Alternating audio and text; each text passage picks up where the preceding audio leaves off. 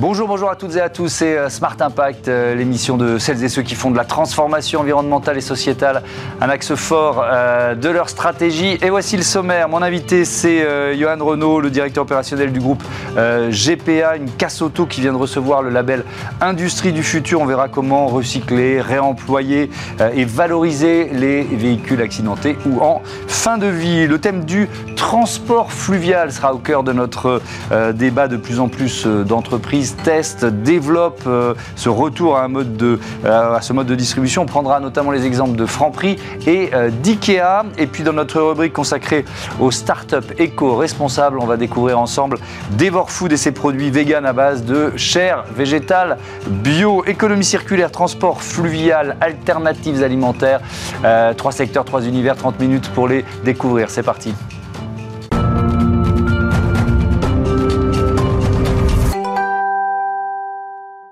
Bonjour Yann Renault, bienvenue. Bonjour. Vous êtes donc euh, dirigeant de, ce groupe GPA, entreprise fondée par votre grand-père il, il, y a 60 ans. Vous êtes basé dans la Drôme.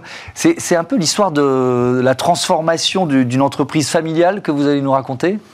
Oui, oui, c'est exactement ça. En réalité, l'entreprise a été fondée par mes grands-parents, mon grand-père et ma grand-mère. Ouais et euh, qui ont euh, transmis ensuite à leurs propres enfants et, désormais à la troisième génération, peut-être un jour à la quatrième génération. Donc c'est vrai, c'est cette longue transformation qui caractérise aussi l'entreprise. En 2007, je crois, après des études de commerce, vous avez notamment travaillé en Chine pour, Veolia, déjà sur des projets de recyclage. Euh, vous arrivez dans, dans l'entreprise familiale. Vous apportez quoi? Un regard un peu, un peu neuf? Qu'est-ce que vous faites? Quels investissements? Quelle, quelle ambition?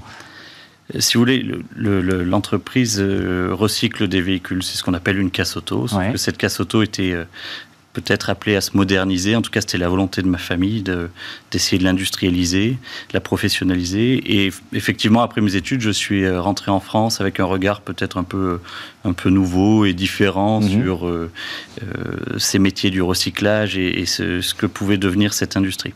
Donc mon, mon travail, ça a été de réfléchir en famille et avec nos salariés sur comment faire évoluer les choses, l'entreprise et ce métier de manière générale. Hmm. Et c'est ce que l'on fait donc depuis une, quinzaine d'années. Oui, et on va rentrer dans, le détail. Quelques, quelques chiffres 200 euh, salariés, 58 millions d'euros de, de chiffre d'affaires en 2022. Est-ce que c'est une activité en croissance, le secteur, et puis euh, euh, pour le groupe GPA en, particulier oui, complètement. C'est en croissance, à la fois parce qu'il y a une de la part des, consommateurs, en fait, euh, des automobilistes qui cherchent des solutions euh, smart, euh, c'est-à-dire pas cher, mhm. quelque part un peu le côté bon plan et puis écologique, donc pour réparer leur voiture, pour l'entretenir, la faire durer plus longtemps. Mhm. et à la fois aussi parce que le contexte réglementaire, pour une fois, est plutôt porteur, puisqu'il va, il demande aux réparateurs de proposer euh, une alternative à la pièce neuve. Euh, donc, il demande à ce que les réparateurs puissent faire des devis avec de la pièce d'occasion, de la pièce de réemploi. Et, c'est aussi une, demande faite aux assureurs, c'est-à-dire qu'il y a les, assureurs qui s'engagent euh, plus ou moins d'ailleurs. Une bonne question sur ce, sur ce chemin? Oui, c'est un schéma très circulaire, puisque les assureurs sont nos fournisseurs. Nous mmh. recyclons des véhicules qui proviennent des compagnies d'assurance, des véhicules accidentés. Mmh. Et ces mêmes assureurs, derrière, sont nos clients, ou en tout cas des prescripteurs, puisqu'ils utilisent nos pièces de réemploi pour réparer des véhicules euh, qui, peuvent être réparés. Donc voilà, il y a ce, cette, euh, ce côté circulaire euh, aussi, l'assureur qui est à la fois fournisseur et client, hmm. et puis une économie circulaire, puisque l'idée sous-jacente, c'est que les voitures redeviennent des voitures lorsqu'on les recycle. Hmm. bon, votre ambition, elle a été récompensée. Vous faites désormais partie du, top 100 des entreprises distinguées par l'Alliance Industrie du Futur, avec ce label Vitrine Industrie du, du Futur. alors, ça récompense quoi? Le, caractère novateur, les innovations que vous avez mises en place dans ce projet? Oui, exactement. C'est euh, quelque part le, côté à la fois remarquable, quelque chose de, visible mmh. et, d'inspirant. L'exemple de GPA, c'est euh, une entreprise euh, familiale, une PME, qui est un métier notoirement, historiquement artisanal, qui a réussi à s'industrialiser. Donc ça peut inspirer tout un tas de petites entreprises artisanales qui souhaitent amener des logiques industrielles dans leur organisation. Euh, quelles sont les innovations, si on rentre un peu dans le détail, entre alors, l'image un peu basique qu'on peut avoir d'une casse auto et, ce qu'est euh, GPA aujourd'hui? Concrètement, c'est euh, ce qu'on appelle principalement du lean management ou comment organiser le travail pour faire plus de volume, mmh. euh, avec une qualité homogène et surtout sans blesser les opérateurs. Mmh. Euh, et puis en mettant l'humain au cœur de l'organisation, autant que les outils digitaux. Et si on regarde l'humain, c'est euh, rendre son travail euh, intéressant, euh, porteur de sens, mhm. que quel que soit le niveau hiérarchique de nos collaborateurs, il faut qu'ils se sentent quelque part du côté de la solution, pas du problème, qu'ils soient inspirés par le sens qu'on donne à leur travail. Donc c'est un peu tout ça qui fait que l'entreprise désormais est remarquable. Vous, avez évoqué la question de euh, la, qualité du travail, des, accidents aussi du travail. Le, groupe a reçu la médaille de l'Institut national de recherche et, de sécurité. Vous avez fait baisser à la fois le nombre et la gravité des, des accidents, c'est ça? Exactement. Alors par chance, c'est un métier qui historiquement, euh, euh, le taux de gravité des accidents est, très très faible, mhm. mais le taux de fréquence est assez élevé puisque des petites coupures, euh, des, petites projections dans les yeux. Effectivement, l'objectif c'est ne pas blesser les hommes et les femmes qui travaillent chez nous et faire en sorte qu'ils puissent travailler longtemps. Mhm. Donc, ni les petites blessures du quotidien, ni le développement de troubles musculo-squelettiques, par exemple, qui sont quand même assez courants dans, ces métiers très, quelque part, qui demandent beaucoup de force. Mhm. Et donc, ça, veut dire quoi? Ça veut dire que ça faisait partie, bon, ben voilà, c'est le métier, et on n'y faisait pas suffisamment attention, et, vous avez mis en place un, programme spécifique. Qu'est-ce qui vous vaut cette médaille de, l'Institut national de, recherche et de sécurité? À partir de 2016, on a lancé un grand programme d'industrialisation qui visait à construire la première usine réellement usine de mmh. recyclage d'automobiles, euh, que ce soit en France, en Europe ou même au niveau mondial. C'est-à-dire un espace de travail qui soit à l'image de euh, ce que sont les ateliers de construction de voitures. Mhm. Euh, donc tout a été révolutionné, euh, tout a été. L'homme est assisté par la machine, par l'ordinateur, mais également par la machine. Il n'a mhm. plus à forcer. Enfin, il est au cœur de ce dispositif-là. Et donc, c'est ce qui en fait vraiment quelque, une, quelque part une expérience un petit peu singulière, une entreprise très singulière. Hmm. Comment vous, euh, vous, vous, recyclez euh, Alors c'est vraiment une question de béotien, mais euh, quand une voiture arrive chez, chez vous, on, arrive à, recycler et presque aussi à revaloriser quel pourcentage du véhicule? Les véhicules, lorsqu'ils arrivent sur le site, sont d'abord dépollués hmm. et ensuite recyclés pour les pièces détachées qui, qui, sont encore en état de fonctionner, donc pour du réemploi, mais également pour leur matière. Euh, et donc là, on va sur du recyclage de métaux ferreux, non ferreux, des plastiques, mais également pour la valorisation de certains matériaux, euh, pour faire une valorisation énergétique, notamment pour servir de combustible dans des cimenteries au final, le réemploi plus le recyclage des matières, plus la valorisation de, certains, euh, de certaines matières, fait qu'on arrive à recycler, euh, réemployer, recycler, valoriser 99,7% de la masse de chaque véhicule. Donc c'est de très loin le bien de consommation ah le plus le plus. On est quasiment à, à, 100%. Est-ce que c'est un euh, pourcentage qui progresse ou est-ce que de toute façon on arrivait à peu près à faire ça ou à quel point, comment je peux poser la question, à quel point l'industrialisation que vous avez mis, mis en place permet d'atteindre quasiment les 100% ce secteur d'activité, en moyenne en France, arrive à 95% de taux de réemploi, recyclage, valorisation. Mmh. La vraie différence, c'est dans la hiérarchie des choix, d'un point de vue euh, écologique, il vaut mieux réemployer le plus possible. Et euh, si on ne peut pas réemployer, recycler, si on ne peut pas valoriser énergétiquement, et bien sûr si on ne peut pas euh, aller vers un, enfouissement. La question, c'est dans ces 99,7%, qu'est-ce qu'on emmène vers le réemploi Qu'est-ce qu'on emmène vers le recyclage Comment on fait progresser dans les choses dans cette hiérarchie de, choix mmh. Alors, vous me disiez juste avant que l'interview ne, démarre que vous étiez dans une démarche de, de définition de raison d'être dans le cadre de la loi Pacte. pourquoi cette démarche? Quelque part dans notre ADN, mes euh, arrière-arrière-grands-parents euh, collectaient des peaux de lapin et des ossements pour faire de la colle ou de la feutrine. Mes grands-parents collectaient des huiles usagées, des pneus, des chambres à air. Mmh. On est euh, foncièrement dans notre ADN des chiffonniers, des récupérateurs. Mmh. et avec le temps, on a beaucoup réfléchi, quelque part en conscience. On a fait de la RSE, mais qui était une RSE en conscience. On l'a fait pour de bonnes raisons, ça répondait à notre histoire, mmh. mais aussi notre volonté d'agir pour un mieux commun, euh, agir notamment pour les hommes et les femmes de l'entreprise, mais aussi pour le territoire. Quelque part, euh, ce qu'on veut désormais, c'est protéger cet ADN en travaillant sur une modification de nos statuts, aller vers le statut d'entreprise à mission, euh, la raison d'être, ses objectifs, euh, le comité mission, les organes de contrôle, et pour qu'elle puisse euh, survivre euh, à quelque actionnaire que, que ce soit, à quelque dirigeant que ce soit, mm. voilà, et que ça reste notre boussole au quotidien, pour les actionnaires, pour les dirigeants, et puis pour l'ensemble de nos collaborateurs, une boussole. Mm. Et donc vous l'avez évoqué, on va terminer là-dessus, l'engagement pour le, le, territoire, ça passe notamment par les, des panneaux photovoltaïques que vous avez euh, déployés sous forme d'ombrières, c'est ça? Donc vous êtes producteur d'électricité Exactement. C'est un métier qui consomme de l'espace, c'est un métier qui se développe plutôt dans des zones euh, rurales et parfois agricoles. Mhm.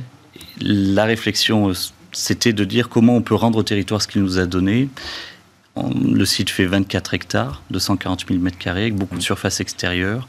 On s'est dit que produire de l'énergie pour le territoire, ça pouvait être une bonne idée. Donc on a recouvert tous les espaces de stockage extérieur avec des panneaux photovoltaïques. L'avantage, c'est que ça produit l'électricité pour les, citoyens des deux villes qui nous entourent. Et puis ça protège les véhicules accidentés de l'eau de pluie. C'est-à-dire que l'eau de pluie qui, tombe sur, sur euh, l'entreprise ne ruisselle pas sur les carcasses et se charge pas en hydrocarbures.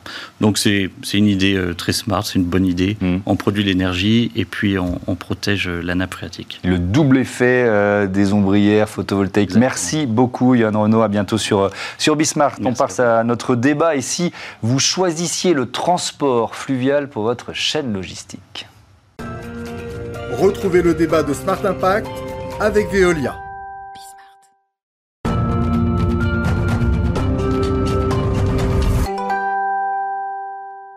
Je vous présente tout de suite euh, les invités du débat de ce Smart Impact. Euh, Émilie Carpels, bonjour, bienvenue. Vous êtes euh, directrice du projet Fluvial chez IKEA France. À vos côtés, Arthur Caro, bonjour, bienvenue. Bonjour, merci. Directeur de la supply chain chez Franprix. Je commence avec vous parce que le transport fluvial chez Franprix, ça fait quand même 10 ans que ça dure, vieille histoire. Expliquez-nous depuis quand, comment ça s'est mis en place en fait? Oui, effectivement, ça fait maintenant 10 ans, un peu mmh. plus. Hein. On a mis ça en place en 2012. Et écoutez, à l'époque, on, on, a eu cette idée de vouloir décongestionner les routes de vouloir livrer nos magasins, euh, pas que par le routier, mais également par, par le fluvial. Mhm. Et voilà, ce projet a été monté à ce moment-là avec notamment, mais pas que, notre partenaire euh, XPO. Mhm. Et, ce qui nous permet aujourd'hui donc de livrer, comme je le disais, plus de 300 magasins en, région parisienne et, en banlieue. Alors, j'allais vous dire, vous étiez précurseur, sauf que le transport fluvial, ça fait des, décennies, voire plus que ça existe, évidemment. Mais bon, ça s'était un peu perdu euh, pour pas mal de, secteurs économiques mhm. et, industriels. Donc on peut dire quand même que vous étiez précurseur. Quel défi vous avez dû relever pour basculer ou pour revenir vers le transport fluvial dans votre organisation de Effectivement, on a été euh, les, premiers en Europe hein, à faire mmh. cela pour, pour l'alimentaire. Et, euh, ça a été une sacrée organisation pour nous. Il fallait, le, le, plus gros défi pour répondre à votre question, ça a été de coordonner tous les acteurs de la chaîne mine de rien, il y a beaucoup d'acteurs hein, sur, sur le transport fluvial. Mhm. Euh, et, donc, on a dû faire ça, alors avant tout avec un partenaire logistique, hein, dont c'est le métier, XPO, mais également euh, euh, les, les, autorités qui sont en charge voilà, de, l'activité du fluvial, comme VNF, Voie Navigable Fluviale, comme la, mhm. SCAT, Aropa, Port de Paris. Enfin, voilà, tout ça, il faut réussir à mettre tout le monde dans une salle et, et, trouver la bonne organisation pour faire cela en termes de, coordination. Mhm. Et ensuite, pour euh, finir de répondre à votre question, c'est une coordination opérationnelle où voilà, c'est euh, millimétré pour pouvoir livrer des magasins, en l'occurrence, en moins de 48 heures euh, au passage de la commande à travers Paris. Bah, il faut vraiment que tout soit timé parfaitement, que la commande arrive au bon moment, les camions soient bien préparés, mmh. que les bateaux partent au bon moment, que les rendez-vous avec les écluses soient, soient bien pris. Euh, donc voilà, c'est une sacrée coordination aussi bien avec les personnes qu'avec euh, les opérations. Mmh. Émilie Carpels, depuis alors, quelques semaines, Ikea euh, livre ses clients parisiens à domicile grâce au transport fluvial. Là aussi, il y, a une chaîne logistique à, à, revoir, à repenser. Pourquoi ce choix? Et puis aussi, comment vous l'avez préparé? Ça demande combien de temps de préparation avant de se lancer? Alors, euh, effectivement, on livre nos clients grâce aussi à un système multimodal inédit mmh. euh, qui combine le transport fluvial et la livraison électrique du dernier kilomètre. Donc, pour IKEA, c'est doublement vertueux puisque euh, on va répondre à une ambition d'amélioration de l'expérience client tout en réduisant notre impact environnemental. Alors c'est une réflexion effectivement de longue date. Euh, les enjeux, nous aussi, qu'on a pu rencontrer, c'est avant tout d'avoir des fonciers. Il faut trouver euh, des fonciers pour nos entrepôts en bord de Seine. Et comme le disait mon confrère, effectivement, il, est important que nous ayons des acteurs qui soient bien coordonnés et qui travaillent avec nous, des acteurs qui sont des privés, des opérateurs logistiques, tels que Box 2 Home, notre partenaire euh, pour la livraison fluviale et la fabrication de caisses mobiles, mmh. mais aussi euh, Blue Line Logistics Sogestran pour la navigation, euh, Trusk pour le, le, transport du, dernier kilomètre et, effectivement tous les partenaires publics, Aropa, VNF, mmh. la région. Alors, il y, a deux éléments. Je on va y revenir sur le foncier, mais d'abord, c'est caisse mobile. Donc, il a fallu quoi euh, euh, Imaginer, mettre au point un, système spécifique, c'est ça? Alors, exactement. Euh, Box2Home, notre partenaire, a conçu des caisses complètement spécifiques. Ce sont des petits containers de 18 mètres cubes qui ont été conçus pour cette logistique multimodale et urbaine. et c'est ça qui va être transporté depuis notre entrepôt de Gennevilliers jusque chez le client final. Donc, c'est cette caisse mobile qui va voyager les commandes sont préparées dans l'entrepôt de Gennevilliers. Mhm. Elles sont chargées dans ces caisses mobiles. Ces caisses mobiles sont amenées au port de Gennevilliers et positionnées dans le bateau.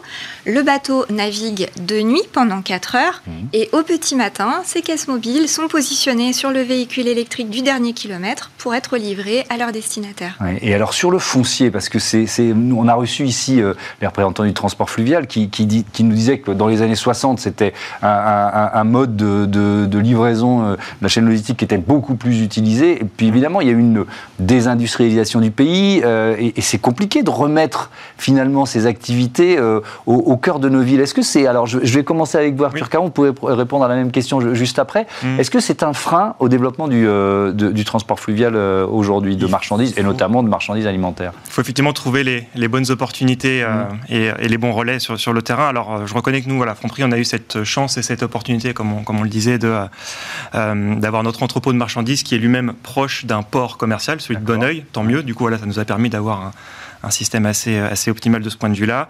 Et ensuite, en termes de foncier, effectivement, dans Paris, pas évident de trouver un port sur lequel décharger euh, la marchandise. Mmh.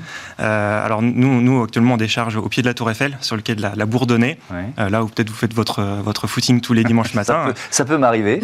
Et, et, et, pas évident. Et donc on a dû trouver un, système pour lequel, en fait, c'est une sorte d'installation temporaire il n'y a pas vraiment de, de guitoun, de, de bureaux. Et, oui, on ne va pas mettre un entrepôt à, cet endroit-là. Non, et donc du coup, c'est 100% temporaire. Et en fait, on a, si vous voulez, on, on manipule euh, nos caisses mobiles avec, euh, avec une grue qui n'est même pas fixe mais qui est sur roue euh, parce que le week-end, elle s'en va, et elle est rangée. on, range nos camions dans un coin et en fin de journée, le week-end, on laisse la place aux, piétons. Mhm. Donc c'est vraiment là comment on s'adapte à, l'environnement et à l'utilisation et, à l'usage urbain qu'il y a tous les jours mhm. avec des, des installations mobiles et euh, c'est comme ça qu'on voilà, qu'on a trouvé le, bon compromis, notamment avec la mairie de Paris euh, et, les autorités locales, pour euh, trouver cette opportunité. On, peut faire le bilan de ces 10 ans de transport fluvial, un peu plus chez, chez Franprix. plus de 300 magasins livrés par la Seine, vous l'avez dit. 3615 camions, c'est précis, en moins mm. sur les routes. 82 600 litres de carburant économisé. Moins 20% de CO2 par rapport au transport routier classique. C'est aussi quand on se lance, quand une entreprise comme Ikea en France se lance dans un programme comme celui-là, il y, a cet objectif, faire améliorer le bilan carbone Absolument. L'objectif, c'est aussi de réduire notre empreinte environnementale. Mmh. Nous, on va livrer l'ensemble de nos clients parisiens en dernier kilomètre par euh, l'électricité, donc 100% décarboné. Et puis on va également éviter 300 000 km par an. Mmh. Et cela représente 12 000 camions en moins sur les routes. Et qui dit moins de camions dit moins de congestion. Et moins de congestion, moins de pollution. Mmh. Euh, ça veut dire que ça peut monter en puissance. Là, on parle de la région parisienne. C'est euh, bon quand on se lance dans un investissement comme celui-là, j'allais employer le mot de test. C'est pas le bon mot, mais il y a, l'idée de le dupliquer ailleurs? Alors, le, la première étape, c'est effectivement de livrer plus de 450 commandes par jour pour, pour les clients parisiens depuis notre entrepôt de Gennevilliers. La seconde étape, ce sera avec notre entrepôt à Limay qui ouvrira en 2026, qui sera également positionné à proximité de la Seine. Et effectivement, nous pourrons augmenter les volumes et envisager des périmètres élargis. Et donc, ça me permet de revenir à l'autre aspect dont je voulais parler avec vous, l'aspect du, foncier, effectivement. Est-ce qu'il y a des villes dans lesquelles vous vous dites, bah, là, pour l'instant, on ne pourra pas aller parce qu'on n'a pas l'entrepôt ou parce qu'il n'y a pas l'espace pour créer un entrepôt Vous voyez ce que je veux dire En fait, la livraison fluviale, elle a été effectivement réfléchie sur cette base-là, c'est-à-dire comment on va trouver des entrepôts qui soient à proximité de la Seine. Et c'est pour ça qu'en 2019, on a ouvert un entrepôt à Gennevilliers, mhm. et c'est pour ça qu'en 2026, on ouvrira aussi un entrepôt euh, en bord de Seine à Limay, euh, dans les Yvelines.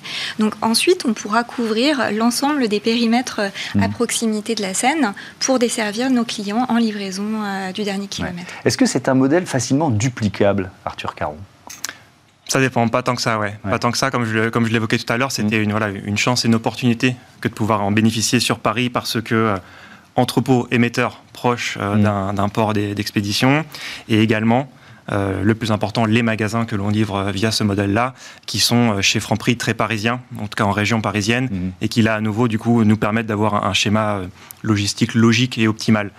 Euh, on ne peut pas pour autant le dupliquer et le développer davantage à d'autres magasins parisiens qui seraient plus éloignés. Typiquement dans le 94, ce serait mmh. un, non-sens en partant de Bonneuil.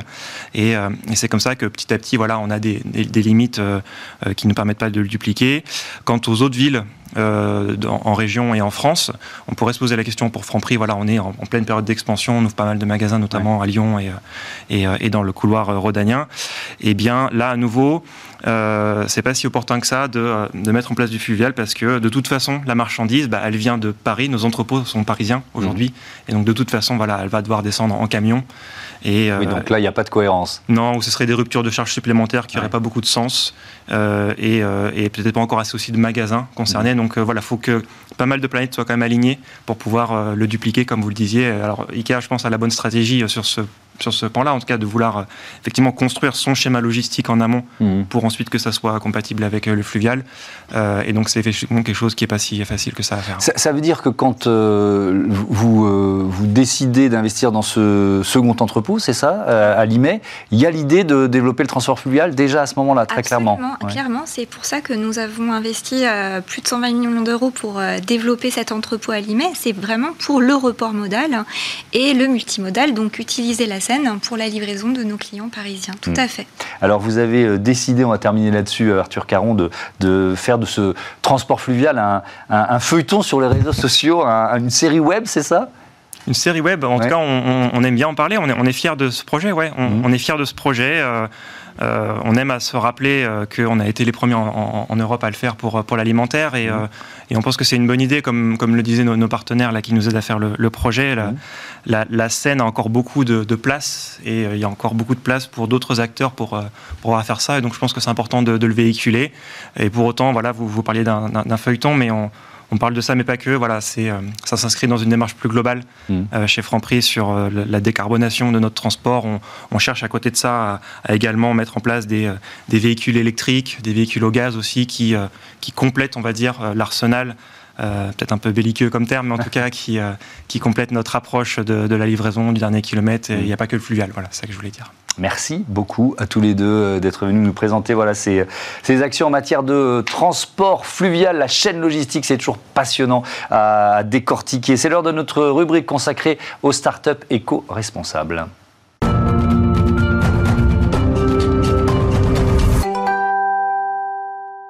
Smart Ideas avec euh, Eugénie Le Dressé, bonjour. Bienvenue, vous êtes la cofondatrice de Devor Food, créée avec euh, votre mari Vasco Duarte Ribeiro fin 2019. Il y a une phase de recherche et développement, euh, évidemment, parce que on parle de, nourriture. C'était quoi l'idée de départ? Pourquoi vous l'avez créée, cette entreprise?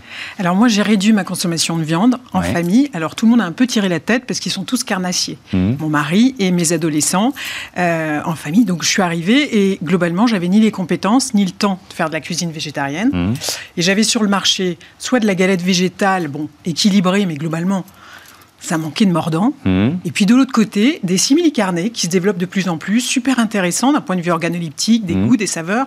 Mais quand je regardais un petit peu la liste d'ingrédients derrière, bah, finalement, je trouvais quelques additifs et je ne me voyais pas manger cela quotidiennement. vous, vous, disiez que ce n'était pas forcément cohérent. Quoi. Voilà. Et donc, euh, finalement, mon mari qui a un esprit entrepreneur, mmh. moi euh, qui, qui, ai eu l'habitude de travailler pour des marques, pour le coup, pendant pas mal d'années, et eh ben, on s'est lancé là-dedans et on a travaillé un produit qui ne faisait pas de concession ni sur le mordant, et ni sur l'équilibre. Je m'explique, de la mâche, de la texture, parce mhm. que quand on aime la viande, c'est l'aspect carnassier, et c'est ce que cherche moi, mon mari, mes ados, et puis que ça rassasie, hein, et que ce soit riche en protéines comme la viande. Et de l'équilibre, c'est que finalement, j'ai un produit qui est certifié bio, qui est sans additifs, qui est Nutri-Score A. Je vous parlais qui est riche en protéines comme la mhm. viande, et puis jusqu'au boutisme, nous, évidemment, on voulait le fabriquer en France. Euh, on voulait euh, travailler un pack éco-conçu, mhm. recyclable. Donc on, a vraiment travaillé tous ces points pour euh, proposer un produit qui soit clean. Donc c'est une chair végétale, c'est ça qui a demandé combien de temps de, de recherche et développement? Alors, l'idée, c'est que pendant, euh, en 2020, euh, pendant le Covid, nous, on a travaillé la R&D. Alors, ça a pris un peu plus de temps. C'est cette notion de chair qui nous intéresse pour cet aspect de mordant. Mhm. Alors, on trouve que ça a plus de sens par rapport à viande végétale, puisque finalement, il y a bien de la chair de tomate. Hein. Euh, donc, finalement, c'est un travail sur, concrètement, sur deux premières références. Nous, on s'est attaqué au mordu du poulet. donc, des strips, hein, qui sont comme des aiguillettes, mmh. et puis des nuggets qui sont comme des nuggets. En gros, ce qu'on veut offrir, c'est le même plaisir que la viande de volaille, mais euh, sans ces, gras saturés. Ça, a demandé beaucoup de temps de recherche et développement, de... parce que là, on parle de goût, donc il y a, j'imagine, pas mal de tâtonnements, d'itérations avant d'arriver à un goût qui, euh, qui, voilà, qui soit satisfaisant. Qui eh ben alors, Une sensation même qui soit satisfaisante. Totalement. Et euh, comme je vous disais, c'était le mordant qui, pour moi, était mmh. fondamental. Alors, je vous disais, mes ados, bah, c'était mes bêta-testeurs et leurs copains aussi, jusqu'au ouais. boutisme. Mmh. Donc un peu dur aussi. Mon mari très carnassier, donc euh, très très compliqué pour lui au départ. Hein. Donc la réduction s'est faite euh, mmh. euh, de manière pas toujours. Donc ça prend du temps, mais c'est surtout le sourcing des matières premières, c'est surtout la mise en place de tout un dispositif de production avec, pour preuve, ces certifications qui sont pour nous l'essentiel. Alors, de quelle certification on parle justement? Le bio, c'est quand même un cahier des charges extrêmement strict. Ce mhm. C'est pas un mythe le bio. Moi, je mhm. viens pas de l'agro et je me suis vraiment rendu compte de la différence. Mhm. Donc sans additifs. Je suis fabriqué en France, je suis pas designé en France, je suis vraiment fabriqué en France, ça c'est important de le dire. Il a fallu trouver des partenaires pour le faire? Tout à fait. On travaille avec un atelier partenaire de fabrication en France. Mhm. On a une partie de nos machines, voilà, on, on est vraiment de quelque chose d'assez hybride. Euh, l'idée c'est d'avoir des capacités de production suffisantes et d'ailleurs euh, on sera à la fin de la semaine, on a la chance d'être euh, en hypermarché et en supermarché Casino. Alors j'allais y venir, vos modes de distribution quand on lance comme ça un produit de, de grande consommation, c'est ça le l'ambition. Euh, euh, c'est quoi les différentes étapes en matière de, distribution? Alors, nous, l'objectif, c'est de démocratiser ce produit, c'est mmh. que la chair végétale soit dévorée par tout le monde.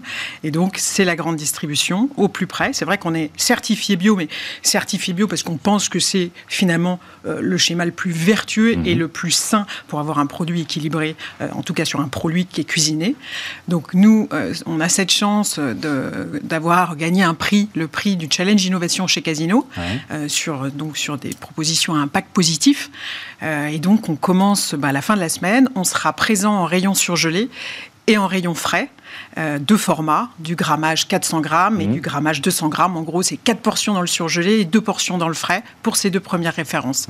Et puis, on est en train de travailler d'autres produits également. Bah, j'imagine, il faut continuer d'inventer. Euh, euh, c'est une demande en, sur, la clientèle. C'est des clients qui sont forcément 100% vegan. C'est des clients qui veulent un peu varier leur alimentation. Est-ce que vous avez identifié finalement votre clientèle? Bien sûr. Et non, c'est pas seulement pour des véganes. Nous, on est labellisé vegan parce qu'on a dit on fait un produit 100% végétal et en voici la preuve. Mm. Euh, mais ce qui nous intéresse, c'est des gens qui veulent réduire leur consommation de viande, vous et moi, et qui trouvent ça pas simple, mais qui n'ont pas envie surtout de faire de concessions sur cet aspect mordant dont je vous ai parlé, de mm-hmm. l'équilibre, que ça se fasse facilement. C'est des produits qui sont prêts à dévorer, comme on dit, quelques minutes à la poêle, au four ou même en friteuse pour certains, et euh, voilà, qui se, qui, se mettent à tous les repas aisément. Euh, Merci beaucoup Eugénie Le Dresset et à bientôt sur, sur Bismarck. Voilà, c'est la fin de cette émission. Je voudrais remercier euh, Louise Perrin à la production et à la programmation assistée de Marie Billat, Théo Boscar, euh, réalisateur, Héloïse Merlin pour le son. Salut à toutes et à tous.